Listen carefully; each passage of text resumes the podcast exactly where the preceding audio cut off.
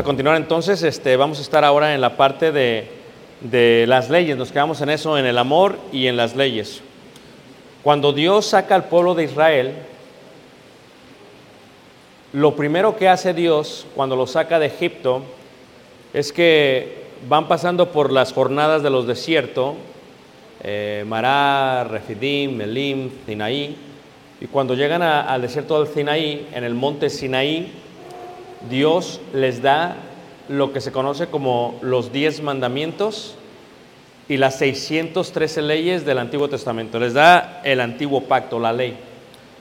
La ley lo que va a hacer con el pueblo de Israel es que los va a identificar como una nueva entidad que ahora ya había salido de Egipto. Las leyes se dan como identidad a una nueva entidad. Cuando tú estás casado, estás bajo las leyes, perdón, cuando tú estás soltero, estás bajo las leyes de tu papá y de tu mamá. Pero cuando tú te casas, se forma un nuevo matrimonio, por lo tanto se forma un nuevo hogar. El amor es la base principal por el cual se dan leyes. Por ejemplo, en la primera carta de Juan, ¿para qué se dan leyes? O lo que se podía entender también en otros lugares como, como mandamientos. ¿Por qué se dan mandamientos? Fíjate la gran relación que tiene el amor con las leyes y con los mandamientos.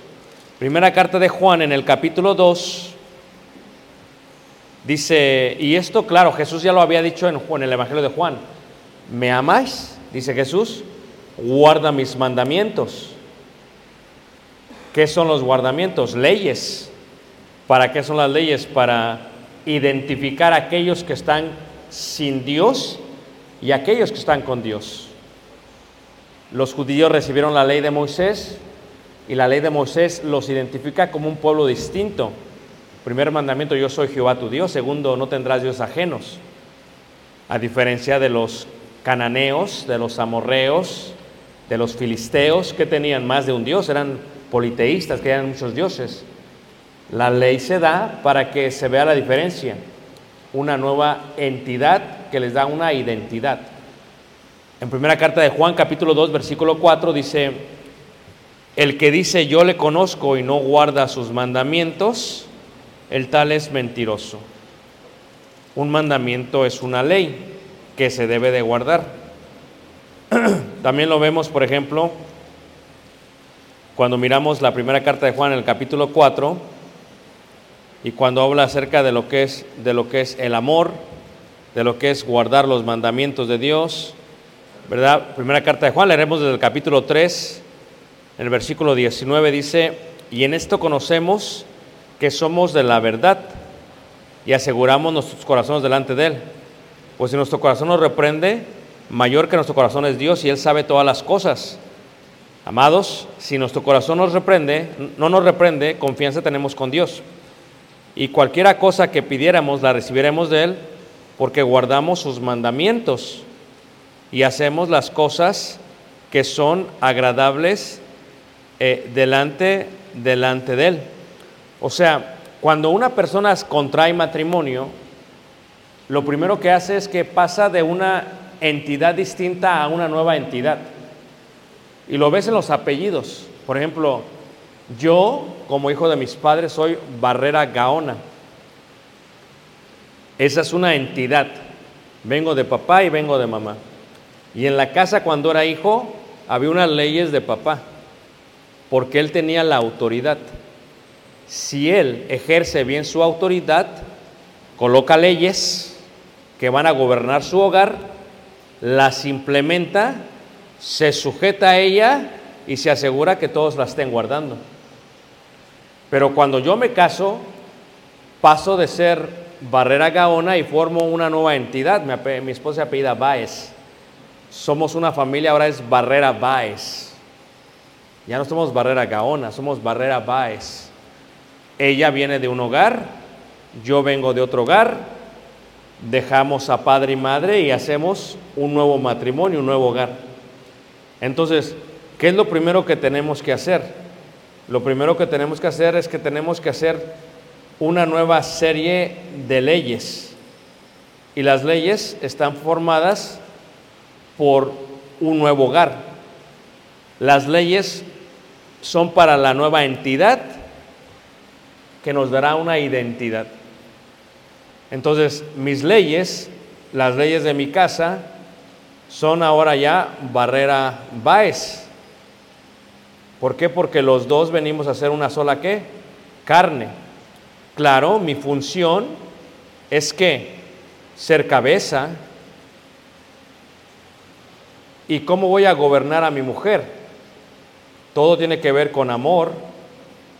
¿Por qué se hacen leyes? ¿Se hicieron leyes para qué? Para que se gobernara bien.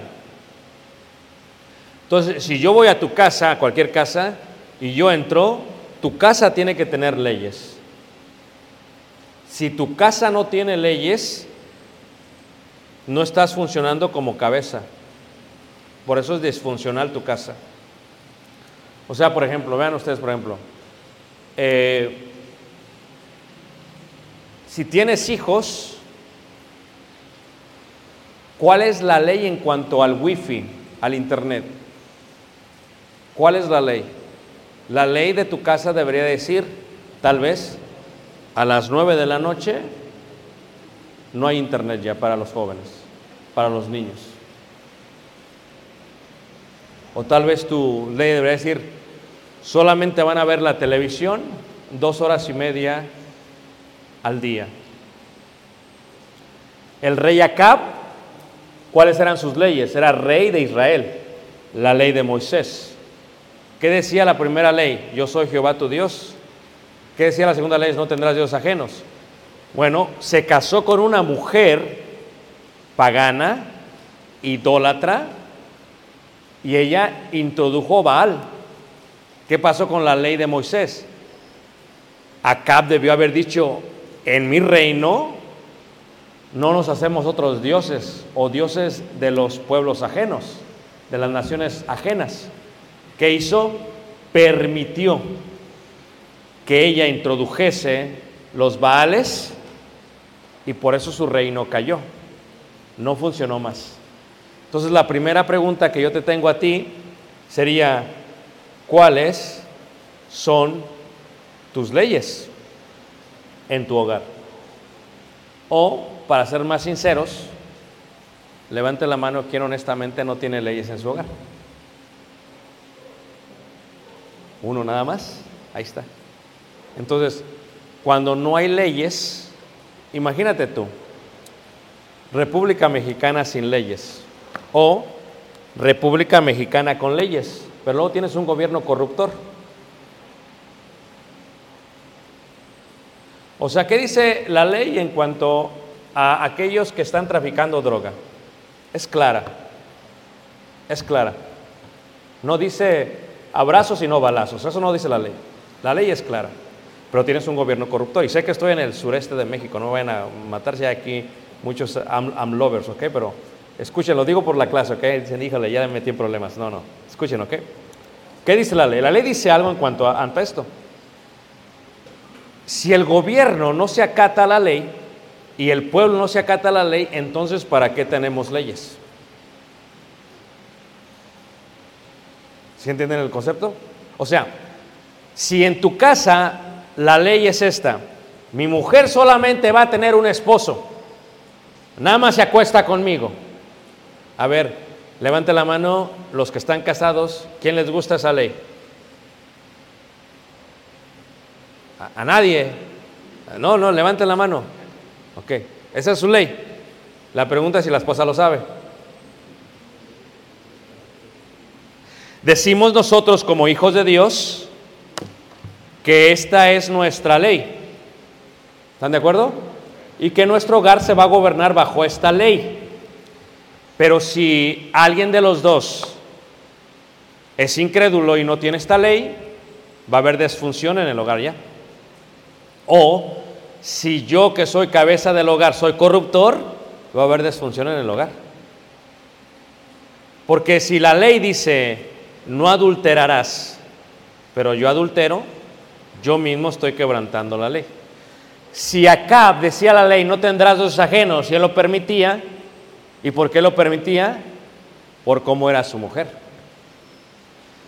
El hombre tiene, según lo que hemos leído, la autoridad para gobernar. Dios te la ha dado, nadie te la puede quitar, ni tu mujer. Pero la base de esta autoridad es el amor. Si no amas a tu mujer, no vas a implementar la autoridad de tus leyes. Por eso le dijo aquel hombre, maestro, ¿cuál es el más grande mandamiento? ¿Cuál es la ley más elevada? La sublime. Es un escriba, está, un escriba hace la ley, tres horas trabaja al día y la pasa. Yo he visto escribas, en junio vi escribas en, en- en el- desierto de, de- de Israel, allá estaba. Y yo veo cómo hacen la ley. ¿Cuál es el más grande mandamiento? Y él dice, Jesús, amarás a Jehová tu Dios. El más grande. Y el segundo, amarás a tu prójimo. Si ustedes no aman a su esposa ni a sus hijos, no hay leyes en su hogar.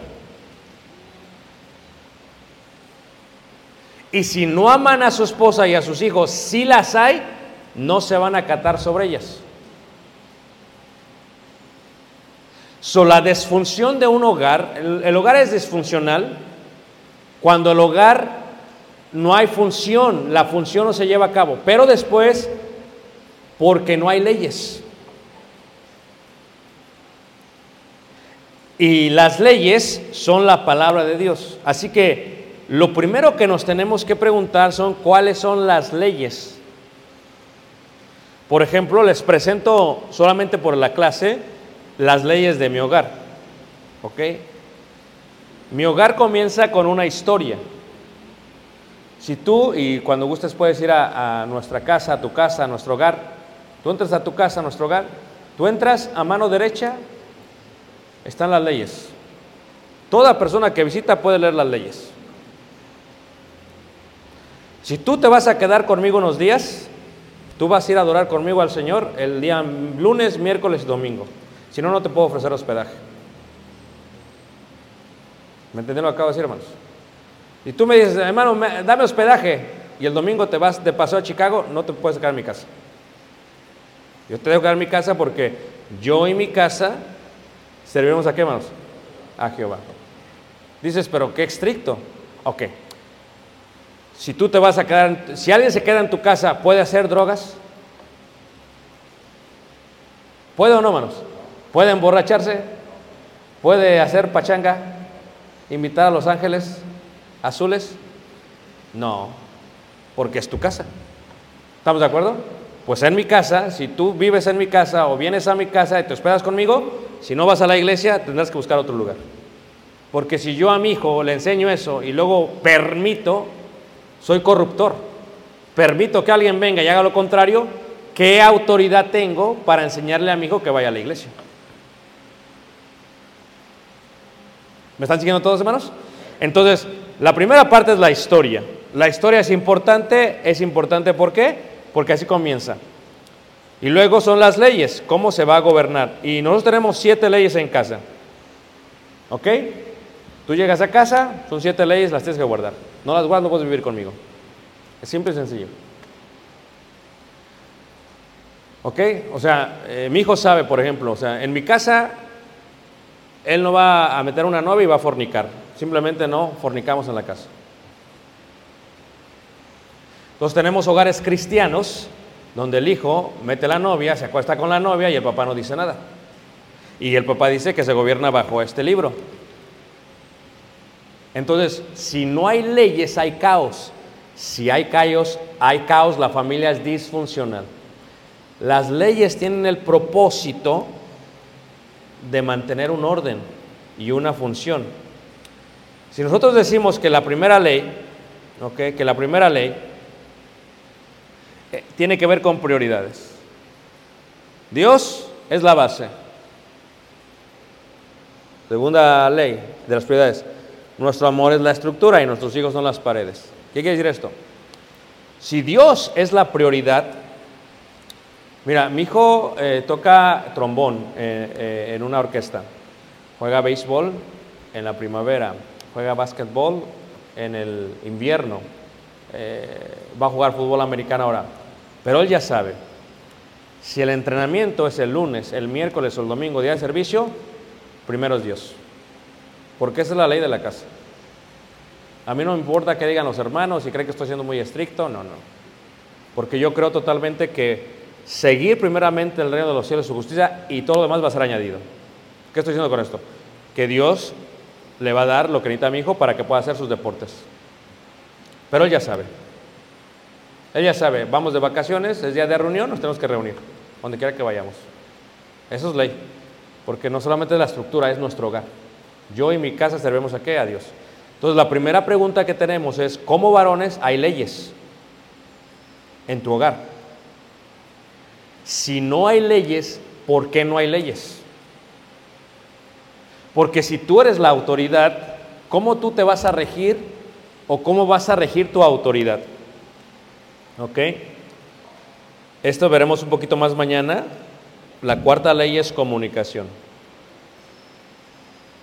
La cuarta ley es comunicación. Esto es, eh, nosotros como familia cenamos juntos. Eso es ley. Nadie levanta su teléfono celular durante la comida. No vemos la tele. Es difícil, pero eso es ley. ¿Cuál es el problema con los muchachos hoy en día? Todos dan su teléfono. La mujer está viendo la novela y el esposo está viendo Facebook. No hay comunicación. Ahora, ¿tienes tú la autoridad? Sí, para gobernar, pero por amor. La ley se coloca para que funcione el matrimonio. Si no hay ley, no hay matrimonio. O sea, fíjate tú cómo funciona, ¿ok? Comunicación. ¿Cuántas veces tú y tu familia, tú y tu esposa platican? Mi formación es en negocios. Yo tengo una licenciatura en administración de empresas, ¿ok? Esa es mi formación. Trabajé 15 años en negocios, ¿ok? Fíjate cómo son los negocios más audaces que uno, porque dice que los hijos de las tinieblas son más audaces que los hijos de la luz. ¿Ok? Tú, cuando tú tienes un negocio y tú vas a emplear a alguien, le vas a dar empleo, lo primero que haces es una inducción. y le dices, ok, estas son las políticas de la compañía. Y se las describes. Y tú le preguntas al empleado, ¿estás tú de acuerdo con esto? Y el empleado te dice, no. En ese momento se termina la relación. Es más, ni vas a trabajar con nosotros. ¿Por qué? Porque hay ciertos estándares dentro de la compañía. Imagínate, si una persona va a ser médico y va a operar, hay ciertos parámetros de salubridad para poder operar. ¿O no es cierto? Es que tienes que tener leyes, políticas. Fíjate cómo son ellos. Cada semana tienen juntas en los negocios. Fíjate tú, con lo que tú trabajes. Si tienes empleado, llegas y aquí está la junta, se va a hacer esto, esto, esto y esto y esto. Como familia, si tu familia no tiene una ley de comunicación, no se van a comunicar. Y si no se comunican, va a ser disfuncional. Mira, cuando damos consejería matrimonial, y siempre hay muchos problemas en los matrimonios, la mayoría son malentendidos. Siempre es la misma ca- cantaleta. No me dijo, yo le dije, no me entendió, sí me entendió, la, la, la, la. Entonces, ¿qué es lo que haces? Tú como matrimonio, con tu esposa, tienes que sentarte a tener una junta mínimo una hora a la semana. Mínimo.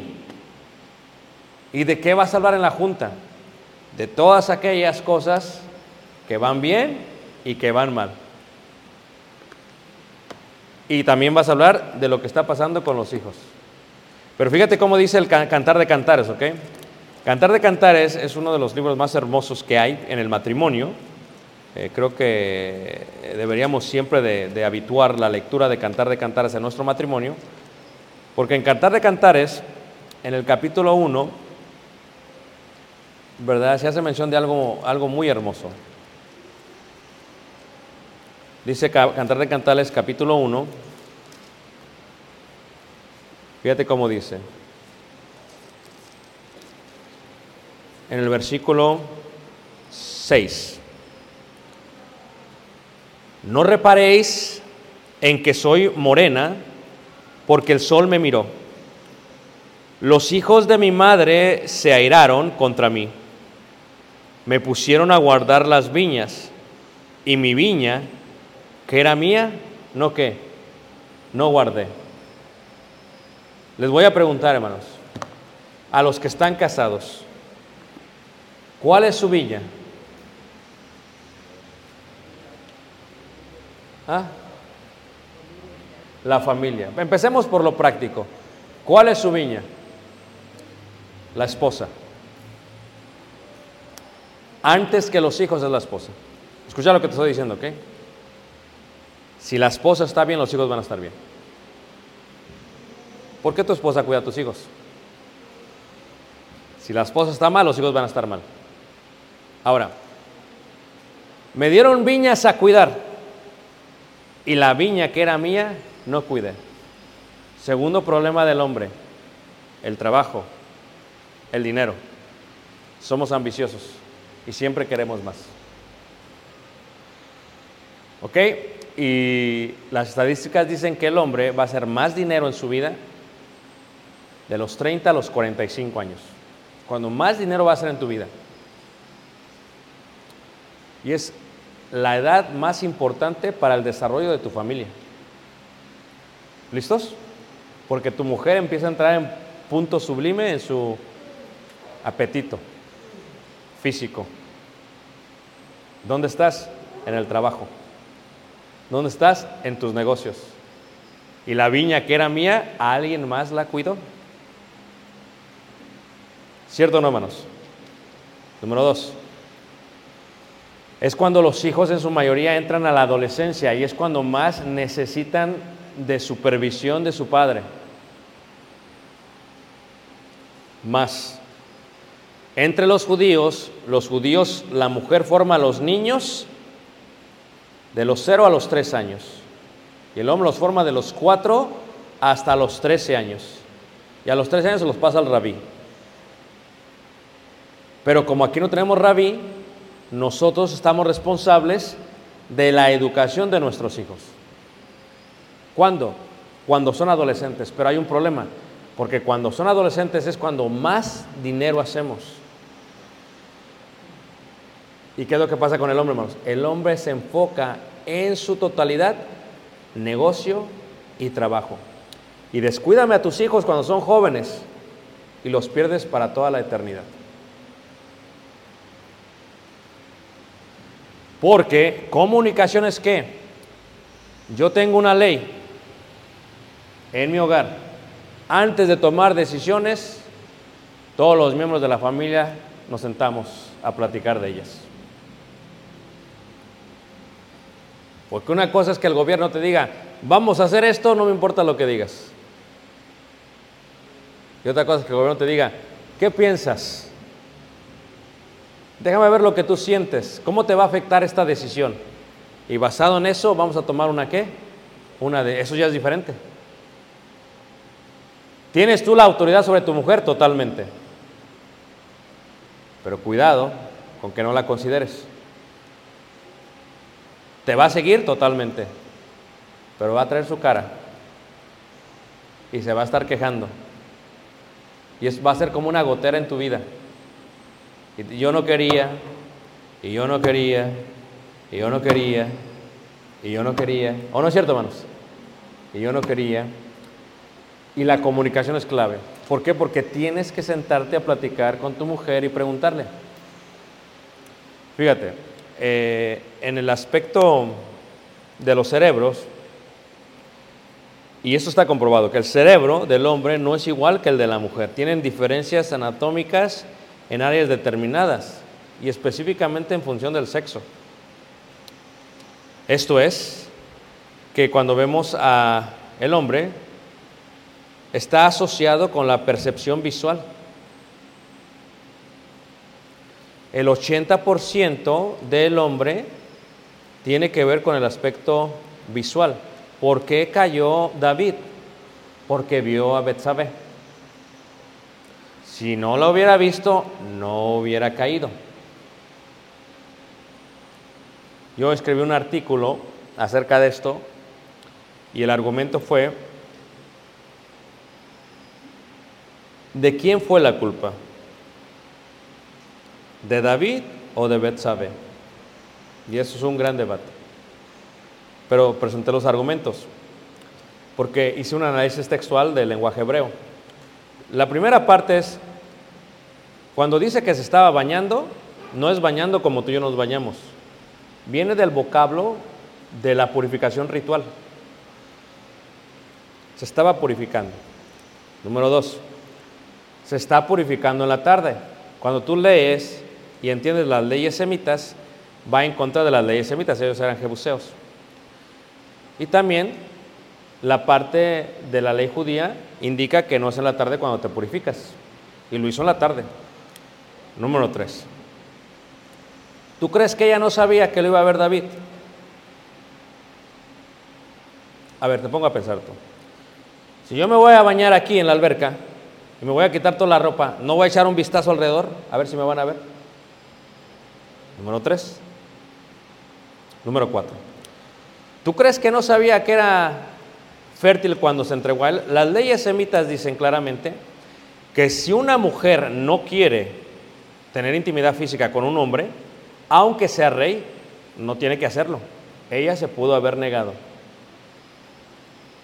Pero como mujer, imagínate tú, una cosa es que tener hijo de Urías Eteo y otra del rey David, hermanos. Y el rey David era guapo. Y el rey David era el rey David, hermanos. Una cosa tener un príncipe, otra cosa tener un hijo de un soldado. No acabó ahí. Quedó embarazada. La purificación solamente se hace por el periodo menstrual. Ella se está purificando muchos días después de su periodo menstrual. Y queda embarazada. Ahora, queda embarazada y bien, pudo decirle a su esposo, ¿sabes qué? ¿Es de David o no? Pero no hizo eso, sino que consintió con David y quisieron engañar al esposo. Digo, traes al marido, eh, se lo emborrachas, te acuestas con él y ahí ya se acaba todo el problema. ¿Fue cómplice o no del, rey David? Totalmente. No, no me digas, por favor, que la mujer era libre de pecado. Si te fijas todo el concepto. ¿Qué quiero decir con esto?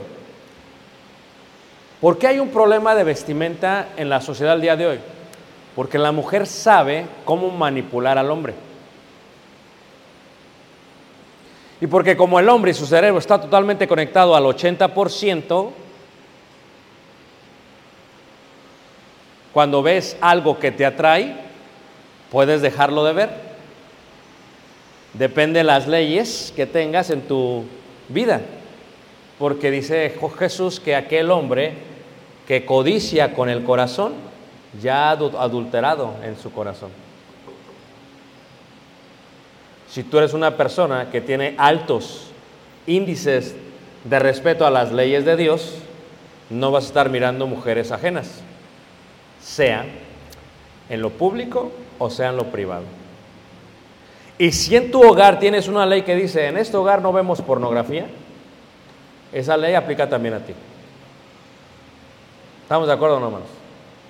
Pero si eres corruptor y te metes a tu cuarto y estás viendo pornografía, pues entonces ¿dónde está la ley?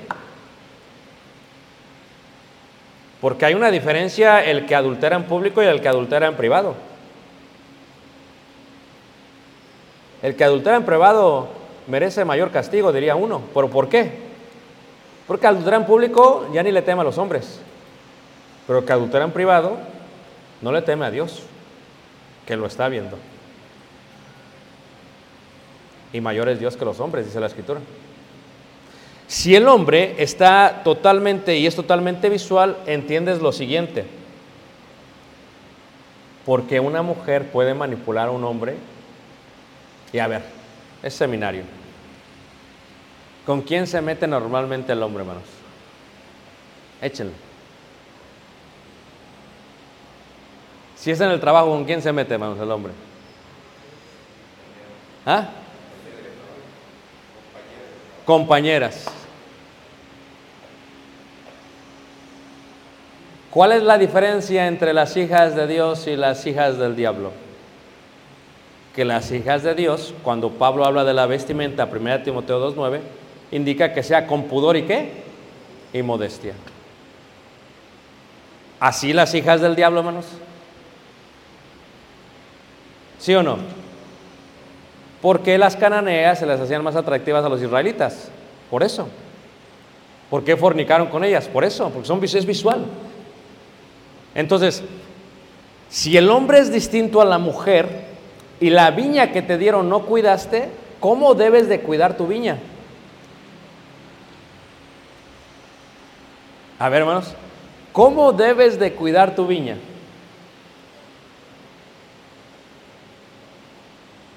Ok, lo, voy a ampliar más que las palabras. Primera carta de Corintios, capítulo 11, capítulo 7, eh, perdón, primera carta de Corintios, capítulo 7, fíjate, capítulo 7. O sea, ¿tenemos leyes en el hogar? Sería la pregunta, ¿sí o no? Tú eres tu cabeza del hogar, esa es tu entidad. Tú decides tus leyes con tu cónyuge.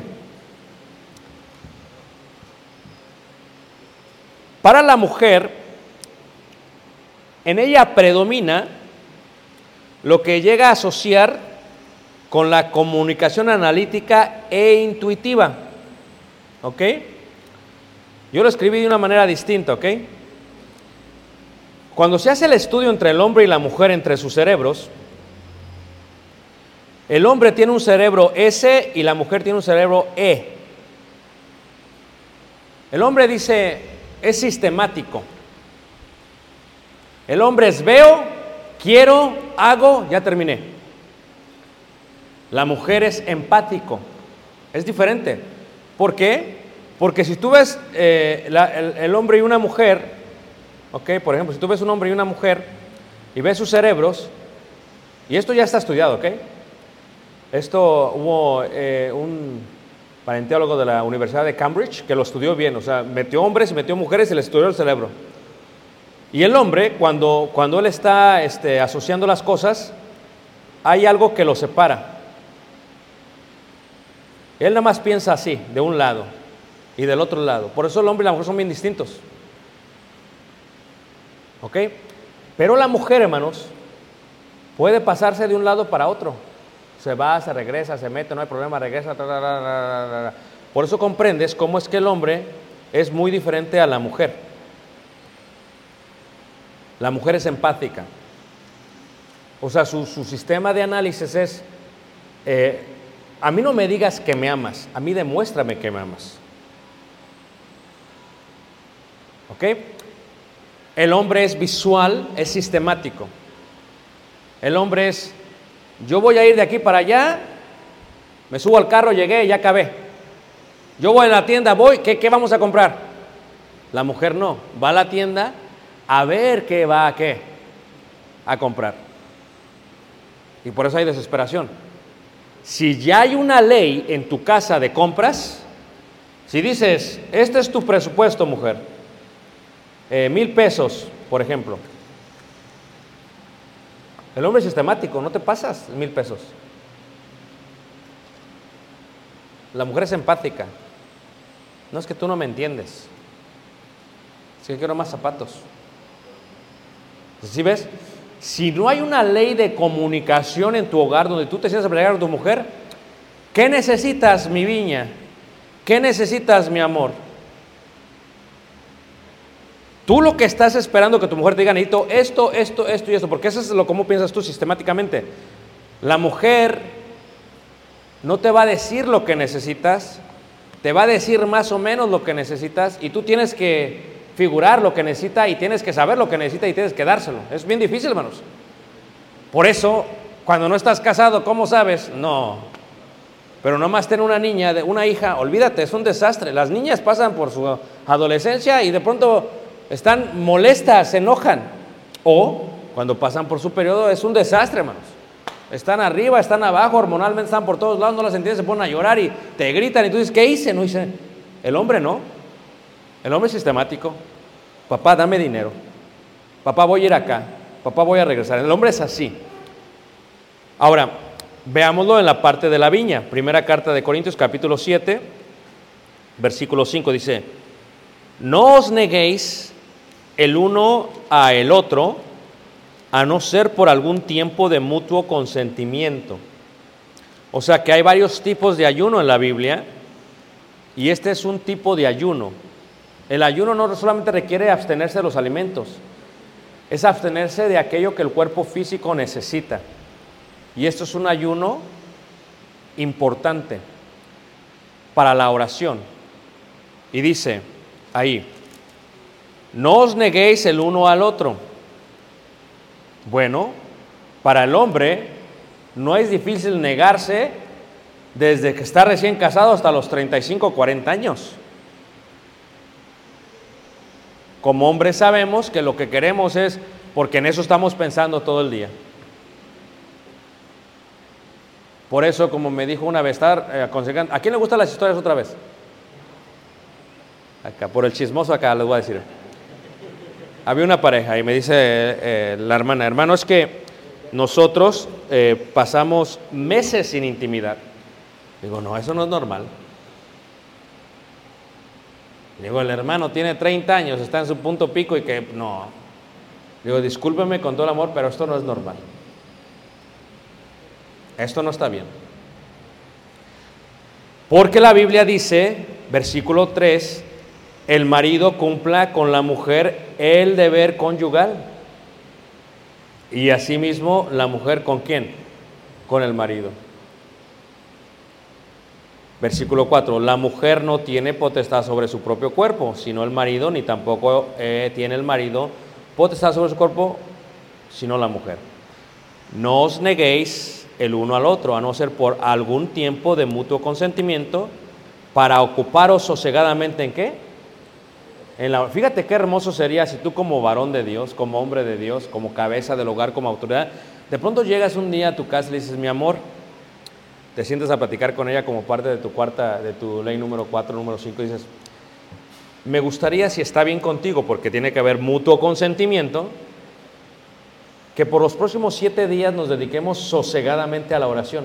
Cada que, que tú sientas querer tener intimidad conmigo, que yo sienta que vamos a, a dedicarnos a la oración. Diría tu esposa, oh, qué espiritual, mi amor, ¿de dónde saliste? Ah, es que venimos del seminario de los varones y, y aprendimos eso. O sea, fíjate lo increíble, hermano, lo espiritual que se oiría algo así. Otra cosa, la mujer es empática, no es sistemática. Amar es la razón principal. El amor es la base del matrimonio. Cuando tú tienes intimidad con tu mujer, tú eres de sistemas. Yo necesito, yo tengo esta necesidad, yo hago, yo ya terminé. Ya voy a roncar, me voy a dormir porque yo ya terminé. Tú eres sistemático, pero en eso no hay amor. Porque el amor no busca qué. ¿No busca qué más? Lo suyo. ¿Sabes por qué es disfuncional? Porque ¿cómo quieres tú gobernar a tu mujer? La cual posiblemente se vuelve una Jezabel por lo que está pasando. O sea, es que tu mujer también tiene necesidad y la necesidad más grande que tiene es la necesidad emocional. Como ella es empática, como su cerebro es empático, ¿qué dice la mujer? La mujer quiere que platiques con ella antes de tener intimidad física. Tú eres sistemático. A lo que vamos, chico. Es más, científicamente está comprobado que el cerebro masculino, a las ocho semanas, una tercera parte se destruye por la testosterona. Mira, vamos a empezar por esto. El cerebro no está maduro completamente hasta los 24 años de edad. Así que cuando tú lidias con tus hijos y tienen 20 años, estás lidiando con alguien que todavía no está desarrollado su cerebro. Por eso hacen lo que hacen. Entiéndelo. ¿Ok? Pero en el caso del hombre, la razón por la cual los cerebros son tan distintos es porque la testosterona quema una tercera parte de su cerebro. Para que me entiendan, es más pequeño el cerebro nuestro que el de la mujer. Por eso la mujer tiene una capacidad increíble, hermanos. Habla con las mamás, está viendo la tele, está texteándole no sé a quién, agarra la chancla, le pega al hijo, puede hacer todo a la misma vez, cosa que el hombre no podemos hacer. Una cosa a la vez decimos nosotros, ¿no es cierto, hermanos? Somos sistemáticos. Si vamos a ver fútbol, ¿para qué te quiero? Ya tengo tres comentaristas, no hablemos. ¿Sí me entiendes? Si estamos hablando por teléfono, no me entretenga, estoy hablando por teléfono, no me puedo concentrar. Somos sistemáticos, la mujer es empática. En la parte íntima, por lo tanto, la mujer necesita, necesita que la ames. Y el amor no indica solamente tener la relación íntima, el coito. Indica, como dijera el Señor en el Cantar de Cantares, cuando yo doy preconsejería matrimonial, le digo a los, a los que se van a casar, le digo, ¿se van a casar? Léanme todo el libro de Cantar de Cantares. Y ya luego vienen todos, no, lo leímos, ¿qué, qué, qué entendieron? Y dice, pues no le entendimos nada, mano, porque es mucha poesía hebrea.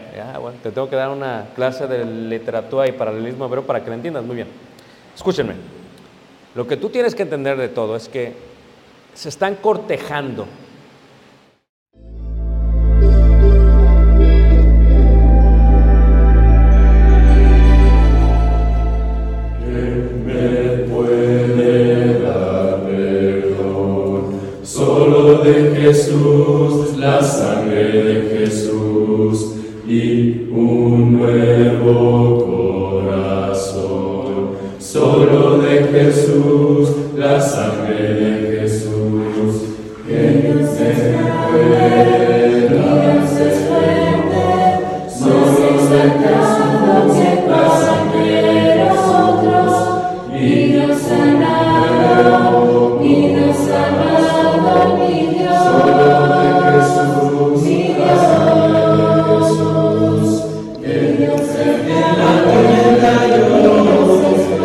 Yeah.